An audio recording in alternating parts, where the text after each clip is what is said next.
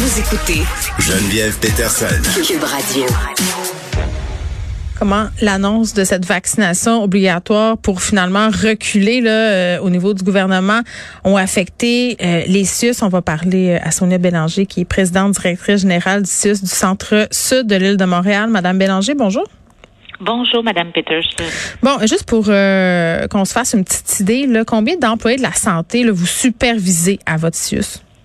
Ben, peut-être j'irai avec, euh, ben, pour mon CIUS, je supervise 22 000 euh, employés et 900 médecins. Mais si on revient à la région de Montréal, c'est 110 000 employés à Montréal euh, qu'on retrouve dans le mm. secteur public. Puis, on a 96% de nos employés qui sont vaccinés. Donc, si on fait le calcul mm. rapidement, c'est 4 500 personnes qui ne sont pas vaccinées. Mais dans ces 4500 personnes, il y en a à peu près la moitié qui sont euh, à l'extérieur du travail, soit parce qu'ils sont en hmm. congé. Ils sont pas en contact avec des patients, c'est ça que vous me dites? Ils sont pas du tout en contact avec les patients. Donc, on est à peu près à 2000 personnes hmm. qui sont réellement, qui, qui, qui pourraient affecter euh, les services. Mais c'est quand même 2000 personnes. Puis, tu sais, Christian Dubé euh, le disait hier, puis c'est un avis qui est largement partagé dans la population, c'est que c'est difficile à concevoir des gens qui travaillent en santé se refusent à la vaccination euh, concernant la, la COVID-19. Tu vous me dites que c'est pas beaucoup 2000, mais moi je trouve ça beaucoup 2000. Oui. Mais écoutez, vous avez raison, puis je suis d'accord avec le ministre et je suis d'accord naturellement avec euh, d'autres euh, experts dans le domaine. Je suis, mm-hmm. vous savez, moi-même infirmière de profession. J'ai beaucoup de difficultés à comprendre que des personnes qui ont été formées euh, de façon euh, scientifique dans le réseau de la santé et des services sociaux. Qui ont pris plein d'autres euh, vaccins, là. On s'entend.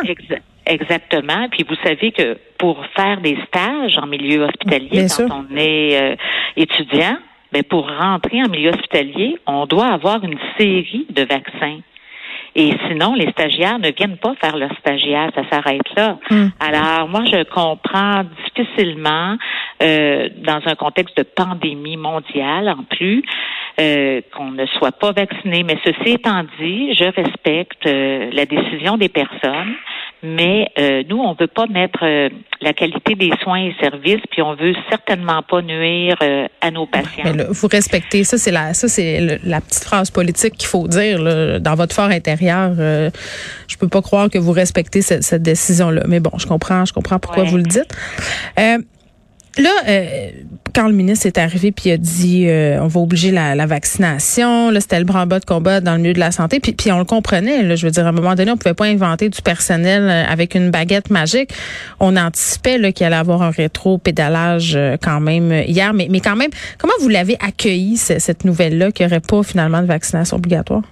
Mais je vais vous dire bien franchement, là, j'ai plus ou moins été surprise. Parce que, vous savez, depuis 20 mois là, que, mm. qu'on est en pandémie, puis des, des décisions qui évoluent, euh, on en a eu plein là, dans le réseau. Mm. OK? C'est pas la première décision là, qu'on modifie. Euh, ou qu'on qu'on fait de façon différente par rapport à une annonce. C'est pas la première fois. On s'est habitué à ça. Vous savez, quand on est dans un contexte de crise, il faut être capable de s'adapter.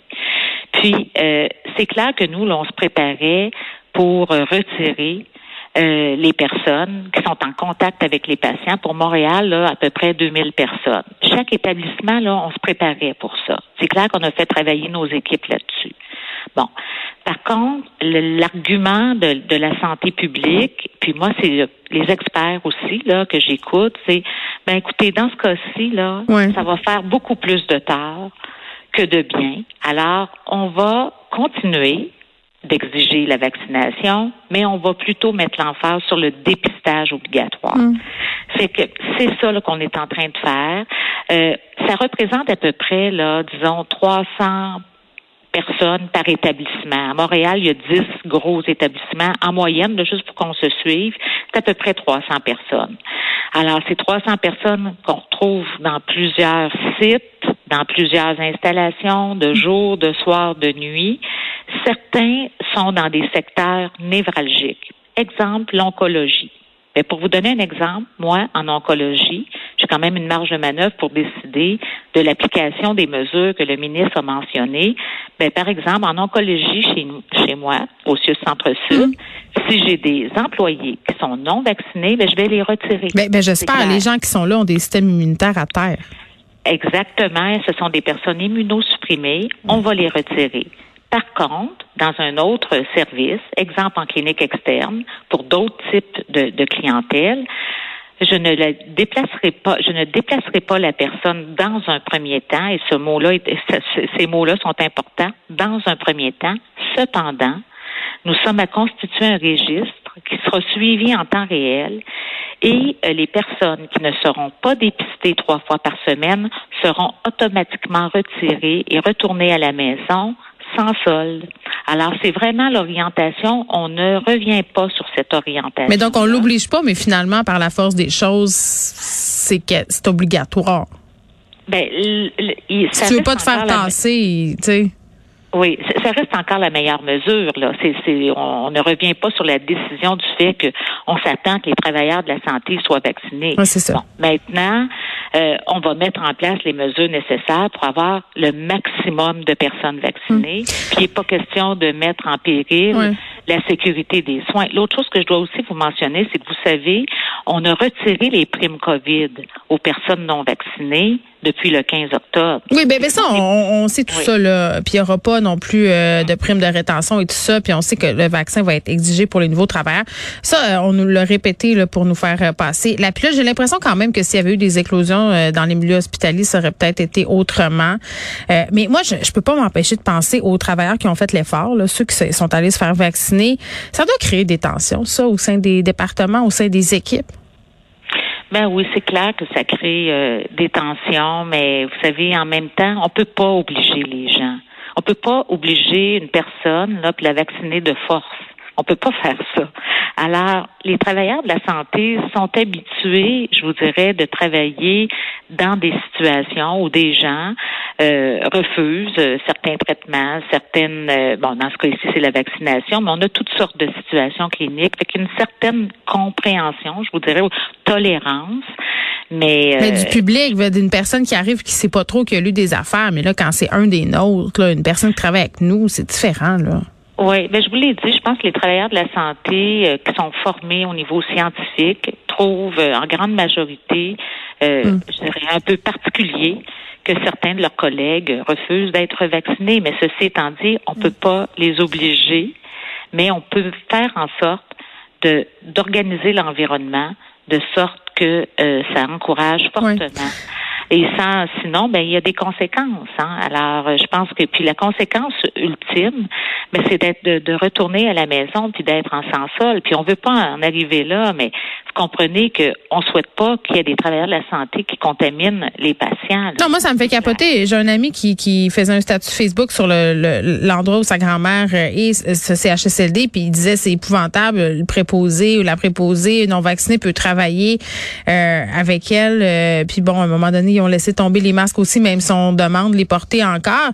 Et euh, puis pendant ce temps-là, il faut se masquer pour aller manger un dog. C'est vrai que vu de l'extérieur, là, c'est un peu fâchant. Là. Ça fait pas, ça fait pas beaucoup de sens. Puis là, on a Christian Dubé là qui exige euh, que les autres professionnels s'en mêlent. Euh, on a aussi harangué les syndicats. Est-ce que, est-ce que c'est efficace? Moi, j'ai l'impression que même si les autres professionnels s'en mêlaient, qu'est-ce que ça va changer? Tu sais, ça, ça va pas faire de différence là.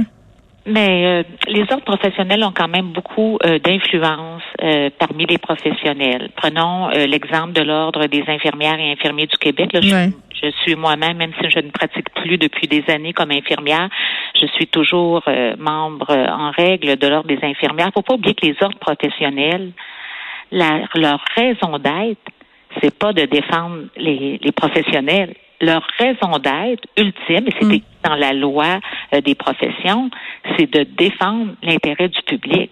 Alors que le ministre Dubé demande aux ordres professionnels de se positionner, ben moi, je trouve ça tout à fait normal et je pense que les ordres professionnels qui l'ont pas fait encore, ben devraient le faire. Les tests, les fameux tests qui devront passer, là, les personnes non vaccinées, là, on parle de trois tests par semaine qui devront s'effectuer avant leur quart de travail. Est-ce que c'est à nous de payer ça? Est-ce qu'on devrait, comme gouvernement, assurer ces frais-là? Mais écoutez, je pense que la décision là-dessus, c'est comme je vous dis, là, c'est de garder, nous, comme euh, établissement, de garder le contrôle sur qui est vacciné, qui ne l'est pas, euh, qui euh, va aller se faire dépister. Et puis moi, je vais vous dire, on est en train de, on a un registre dans notre établissement, on va le suivre en temps réel. Et j'aime mieux avoir le contrôle de l'ensemble du processus, c'est-à-dire pas et, et m'organiser avec mes équipes pour assurer euh, moi-même euh, au sein de mon établissement le dépistage euh, de mes intervenants. Euh, j'aime mieux ça que ça soit morcelé, puis qu'on demande ben, aux employés De, payer, par exemple, en allant au privé. Je ben, ça arrivera pas, ils vont juste pas se faire tester. Moi, ben, exactement, et ça va être encore plus compliqué et ça va nous créer beaucoup plus de mm. problèmes. Puis je pense que ça va nous coûter aussi cher en mettant des mesures de contrôle. Ben, c'est beaucoup plus simple de le faire, de le faire comme ça. Ça va être plus efficace aussi, mm. puis beaucoup plus sécuritaire. Bon, il nous reste euh, à peine une petite minute, là, Madame Bélanger. Est-ce que euh, on serait en droit, par exemple, moi, si je vais me faire soigner, de demander si la personne euh, qui me donne des soins est vaccinée? Bien, je pense que les gens ont le droit de le demander. maintenant, nous, notre obligation, c'est d'assurer que l'environnement soit sécuritaire. Donc, mettons que je dis, ben moi, je veux pas me faire soigner par lui ou par elle parce qu'il est pas vacciné. C'est quoi qui se passe ensuite? Ben moi, j'essaierai, je vous dirais, ça nous est pas arrivé là encore. Ça va peut-être euh, arriver, mais j'essaierai le plus possible d'organiser les soins et services en conséquence. Donc d'accepter. J'essaierai de faire. Ben d'accepter. Puis bon, par exemple, dans une unité de soins, on retrouve plusieurs euh, infirmières, plusieurs préposés aux bénéficiaires. Alors, euh, j'essaierai dans la mesure du possible. Hmm de répondre aux souhaits de la personne. Mais je dis toujours dans la mesure du possible. Mais ce qui va être le plus important, c'est de s'assurer que les gens qui ne sont pas vaccinés aient au moins leurs trois tests minimum euh, par semaine. Puis ça, c'est euh, l'obligation euh, qu'on a comme employeur d'assurer ce suivi-là. Très bien. Sonia Bélanger, qui est présidente directrice générale du CIUS du Centre-Sud de l'île de Montréal. On se parlait des conséquences là, sur